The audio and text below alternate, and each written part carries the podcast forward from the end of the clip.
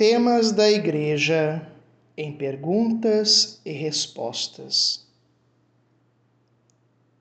O que o católico deve entender sobre o significado do matrimônio josefino? Primeiramente, meus amados, o matrimônio josefino refere-se a Maria e São José, o esposo de Nossa Senhora. José estava prometido em casamento à Virgem Maria, que concebeu Jesus por obra do Espírito Santo. A concepção foi realizada por obra divina, sem ação humana, sem coabitação com São José. Foi um matrimônio verdadeiro, pois teve a união conjugal, mas não teve a união sexual ou procriativa. Maria é virgem antes, durante e após o parto, que é a definição do dogma da virgindade perpétua. O matrimônio de Maria e de José foi um matrimônio puro e casto. José foi justamente um esposo tanto mais verdadeiro quanto mais casto, como diz Santo Agostinho. Viveram um amor recíproco, que se ama o bem do outro.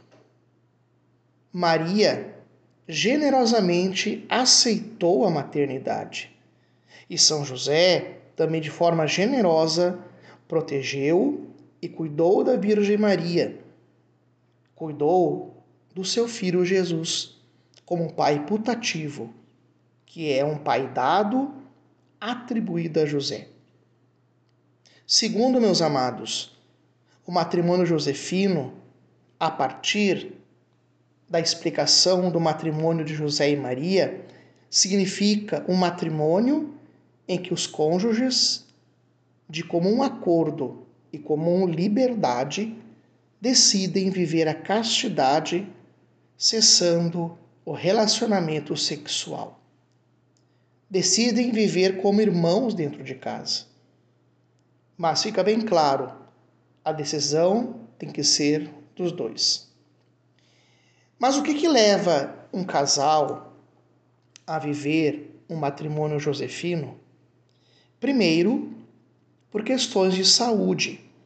Talvez porque já estão numa idade avançada, estão na velhice Talvez também porque o marido ele vive uma disfunção erétil que impossibilita a o ter filhos, então pela paciência e pelas intervenções médicas e pelo acompanhamento de médicos e profissionais sérios pode-se resolver essa questão. Também quando se descobre ou se acaba, acaba uh, se encontrando uma infidelidade conjugal. Então, para não romper o casamento, então se mantém a castidade até para evitar doenças sexualmente transmissíveis.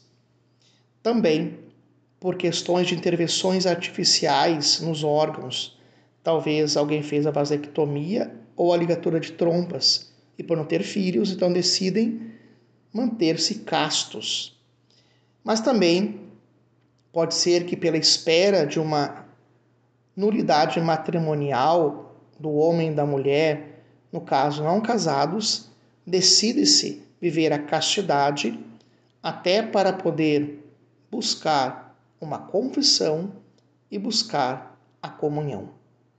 Mas fica muito bem claro, meus amados, sempre sobre a orientação de um diretor espiritual ou de um confessor, ambos idôneos e conhecedores da doutrina moral da católica, para poder acompanhar um casal que decide viver a castidade em casa, mas também viver o que nós chamamos de matrimônio josefino.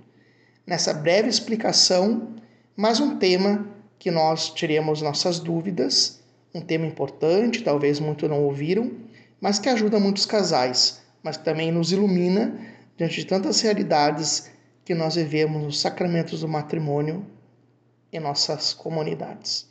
Que Deus abençoe a todos.